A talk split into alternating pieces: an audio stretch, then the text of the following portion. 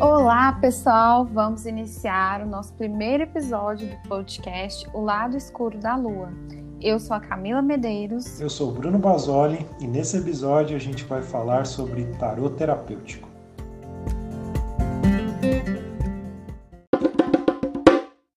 Bom, então para começar, Camila, conta um pouco para nós o que é o tarô terapêutico.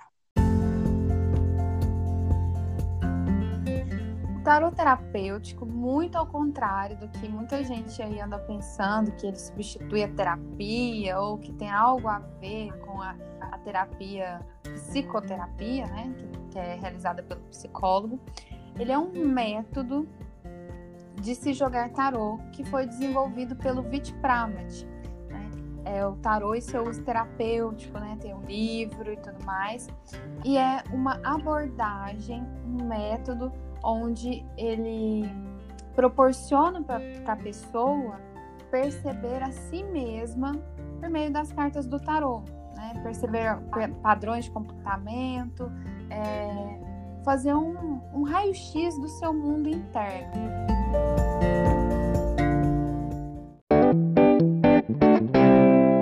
Por isso que o nome é tarot terapêutico, porque ele não observa as situações que estão acontecendo ao redor daquela pessoa.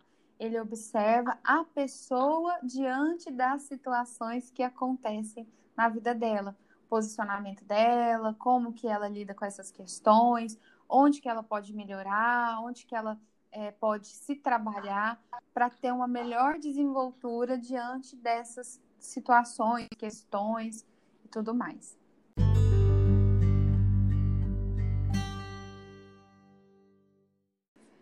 Como que é o método, Bruno, do tarot terapêutico?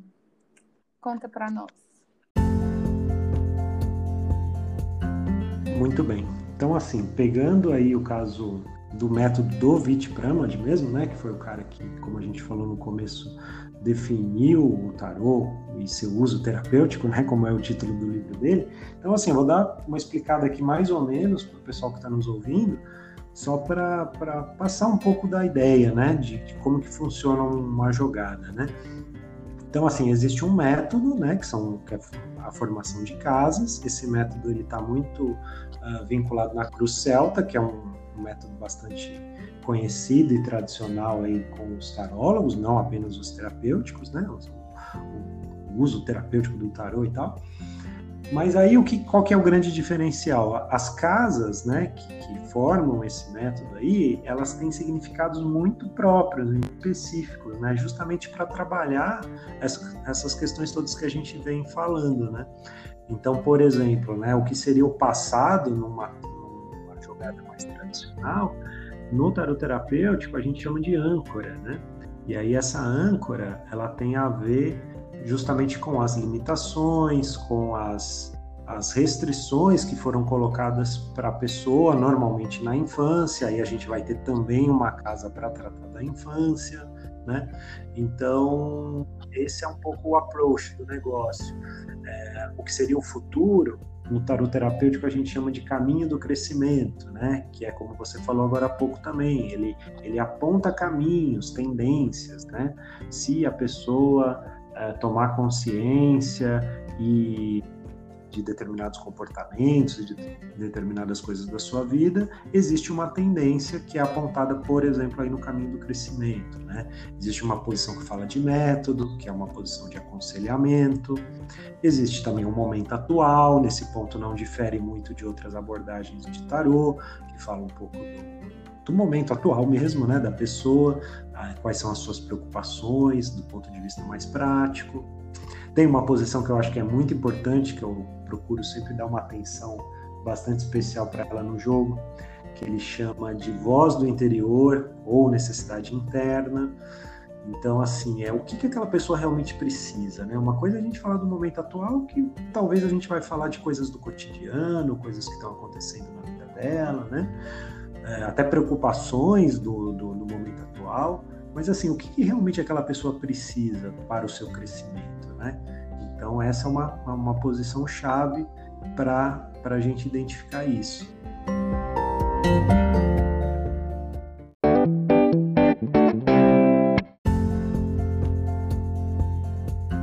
Coloca lá no livro dele, né, para quem tiver curiosidade de ler, acho que eu super recomendo assim, acho que é uma leitura fantástica. Até no episódio anterior a gente contou um pouco da nossa história com o tarot terapêutico e tal, e eu falei sobre o meu primeiro contato com o livro dele e tudo mais. É um livro que eu super recomendo assim, para tarólogos e para quem pretende jogar tarô e, e, e para quem não também, eu acho que vale super a pena.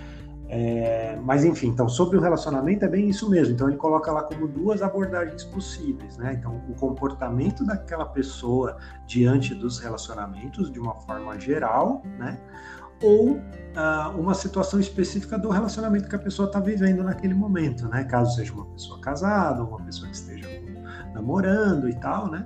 Então aí vai um pouco da nossa sensibilidade, né? E do próprio diálogo ali com o consulente e tal, para tentar pegar qual que é o caso ali daquele jogo, né? Mas é, essa primeira possibilidade aí do comportamento do relacionamento é, de uma forma geral é também uma, uma abordagem, digamos, é, nova, né? Não tão nova porque já faz alguns anos aí que o VIT determinou, consolidou essa, esse método, né? Mas eu diria assim, uma forma bem diferente de você olhar para os relacionamentos, né? Quer dizer, né? sem essa coisa do fatalista, né? Do tipo, ah, fulano vai voltar, fulano vai voltar, ele me ama, ele não me ama. Sem olhar, não, né? gente... sem olhar esperando do outro, né? É, olhar a sua posição dentro do relacionamento, que é a única coisa que dá para você alterar, na verdade, né? Exatamente. Então essa que eu acho que é a grande chave, né, do método. Assim, vale para os relacionamentos e vale para outras coisas também. É sempre colocar a pessoa, né? Quer dizer, como é que você se coloca no relacionamento, né? Nos, relacion... nos seus relacionamentos, né? Você se coloca como vítima, você se coloca como uma pessoa dominadora, você se coloca como uma pessoa carente, né? Enfim, então, dependendo, obviamente, do, do, que sai ali naquela casa, a gente pode explorar nesse sentido. E sempre com o diálogo, né? Eu, pelo menos, procuro fazer dessa forma, com um diálogo bem aberto, bem, bem franco aí com o consulente, para a gente poder extrair o melhor da consulta.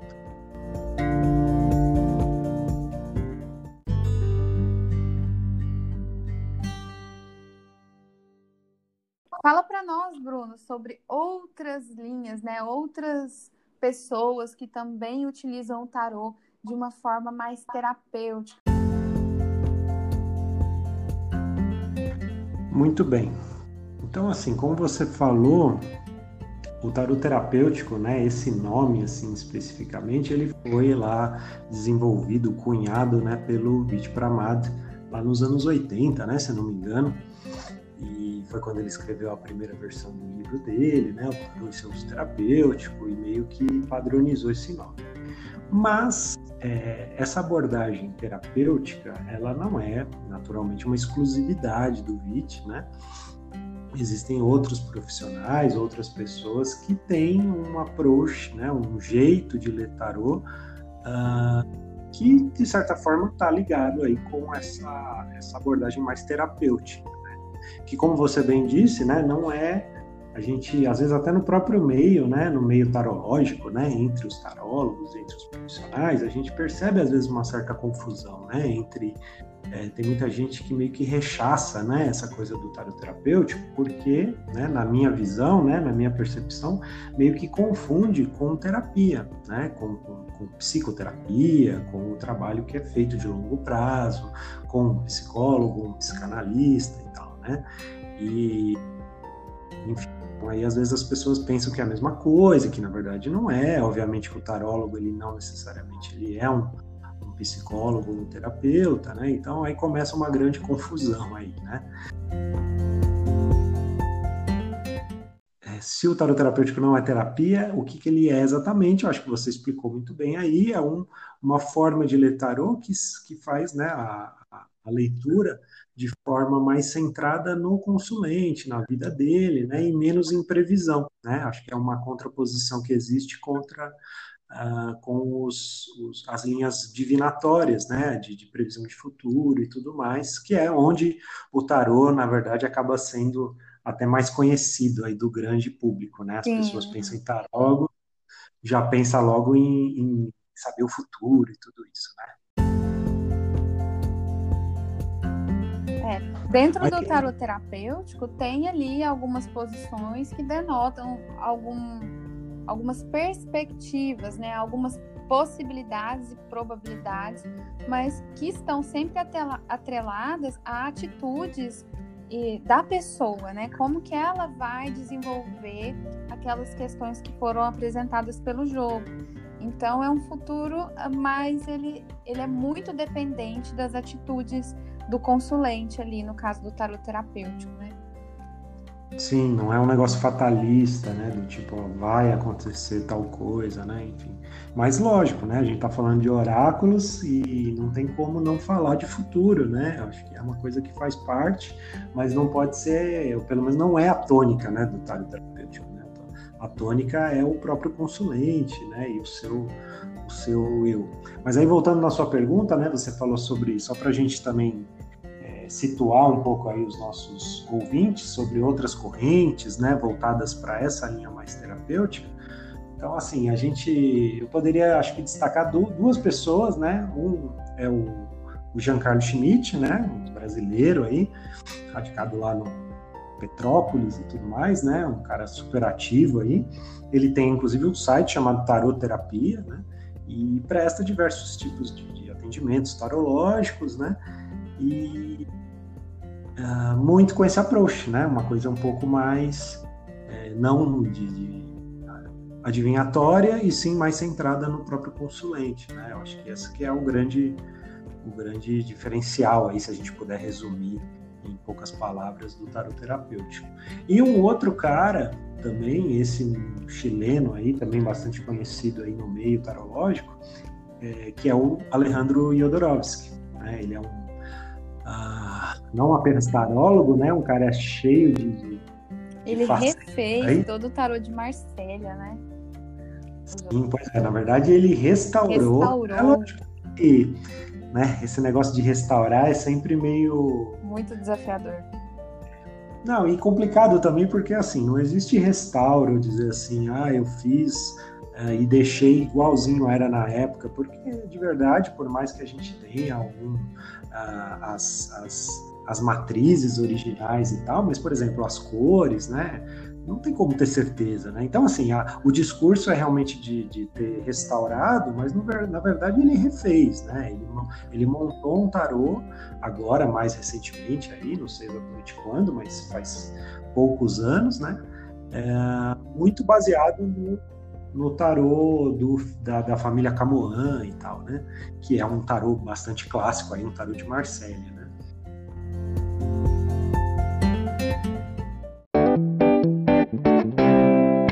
Mas independentemente desse trabalho que ele, que ele realmente fez, né, junto com os herdeiros lá da família Camoan e tal, é, ele também tem esse approach, né, totalmente, tem até um vídeo que é, ficou até relativamente famoso aí na, na internet, ele falando um pouco sobre tarô, a, a, percepção dele, né, que não é adivinhar o futuro, né, tudo parte por aí, né.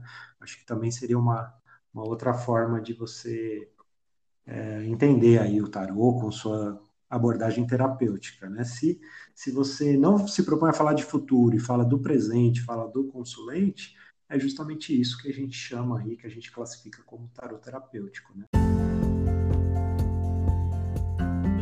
Porque o tarô, quando a gente fala é, nessa questão terapêutica, não é excluir né, a questão de, de possibilidade de vislumbrar o, uma outra linha do tempo, né? Que seria o futuro. Acontece que ficou tão preso o tarô nessa perspectiva só de futuro, né, de, de querer saber o que, que vai acontecer, como se tudo já tivesse é, escrito e como se a gente não tivesse nada a fazer, só sentar e esperar.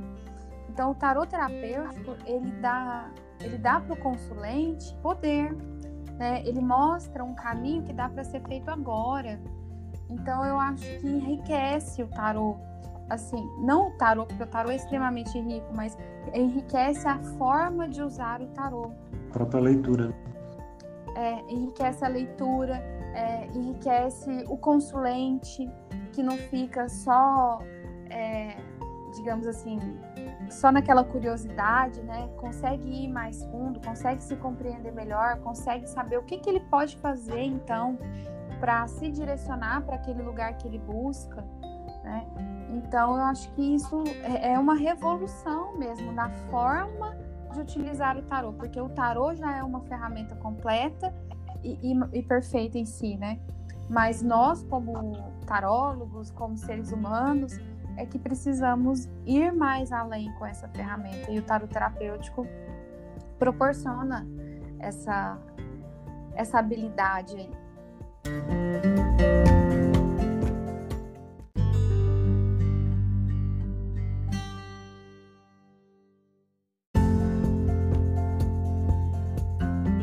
Camila, tem algum caso aí que você possa contar um pouco como é que funciona uma leitura terapêutica, né? Algum caso prático aí, claro, preservando aí, né, a identidade das pessoas, mas só para as pessoas terem uma ideia de como é que é a, uma consulta terapêutica. Olha, o primeiro caso de tarot terapêutico que eu posso falar é sobre o meu, né?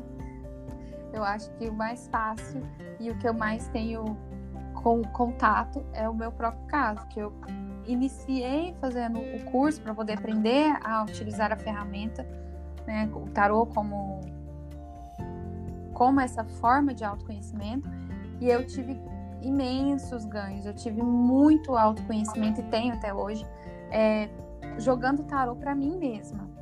Né? Agora, a partir disso, né, eu iniciei meus atendimentos, tem três anos que eu atendo. Então, eu acompanho pessoas. E tem algumas histórias, assim, né? Pessoas que chegaram com uma imensa dificuldade, por exemplo, de falar não, que tinham grandes problemas, assim, no trabalho, que se sentia muito sobrecarregada. E a pessoa falava, ah, eu, eu quero sair desse trabalho, mas eu não consigo. Então, a investigação do tarô levou a pessoa a ver que o problema dela não era o trabalho, em si, né, que estava causando aquela dificuldade, é que ela tinha um padrão de comportamento onde ela não falava não, onde ela não se posicionava, onde ela não colocava limites. Então, qualquer emprego que aquela pessoa entrasse, ela ia acabar sobrecarregada, né, chateada e tudo mais. E, e, e essa pessoa eu continuei atendendo ela, até atendi ela recentemente. Ela falou: Nossa, a, agora eu aprendi a falar não, né? E foi libertador. Então, isso tudo, é, obviamente, é um trabalho pessoal, né? É, mas que o tarô, ele, ele mostra, fala, olha, não é o seu trabalho que é o, o seu problema, é o, o, padrão de comportamento que você tem em relação a esse trabalho. Vamos alterar esse padrão, porque aí a pessoa não tem problema só no trabalho, ela tem nos relacionamentos, ela tem na vida dela toda, mas a raiz é um padrão. E por aí vai, né? Tem, tem vários casos, mas esse que tá mais fresquinho aí na memória. É pessoas que tinham dificuldade de, de se relacionar, né, não entendiam muito bem a, a, questão dos relacionamentos e agora já estão em outros momentos, né? Então, o, o tarô ele, ele mostra os pontos e gera consciência, né? O que seria consciência? É é a gente tomar conhecimento daquilo, porque dificilmente a pessoa consegue enxergar que que ela é que dá aquele espaço para que aquela situação é, se, se estabeleça. E o tarô apresenta isso. Agora, como que a pessoa vai apresenta, inclusive como que ela deve fazer, né? É, tem a indicação dos florais que também está é, bem atrelado a esse método do Vitpramad e que auxiliam a pessoa a trabalhar a, a, a parte sutil e a, a, mudança de postura é do consulente. Então, por isso que a gente vai ver vários casos, né? Pessoas que conseguem grandes transformações e outras nem tanto.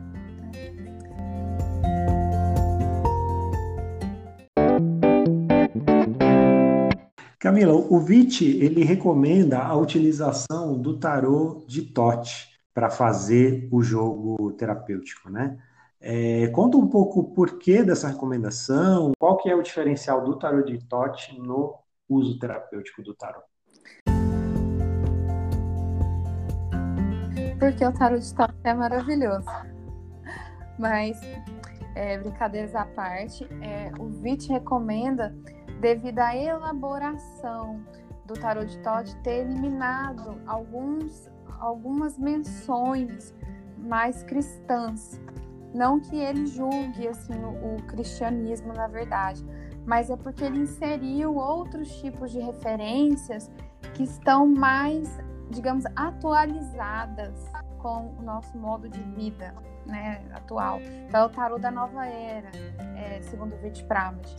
Então, o tarô de Tote... Tarô da era de aquário, isso, né? Isso, da era de aquário, o novo Aeon, né? O tarô de Tote foi elaborado por Alistair Crowley e a Lady Frida Harris, que de, fez as pinturas né, em aquarela. É um tarô belíssimo, belíssimo.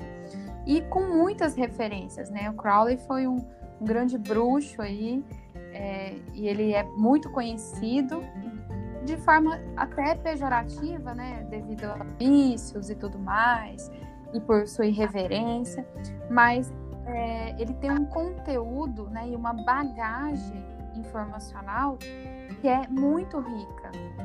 Então, dentro do tarot de, de Tote, tem referências de religiosas, né, simbólicas, não apenas de uma religião, mas de várias. Então ele tem questões orientais, com questões egípcias, enfim, o, o tarot de Tote ele é muito rico de, em simbologia. E, e às vezes as pessoas podem estar pensando, tá, mas o que tarô e cristianismo, né? O que isso tem a ver? Porque a igreja e tarô não tem a ver.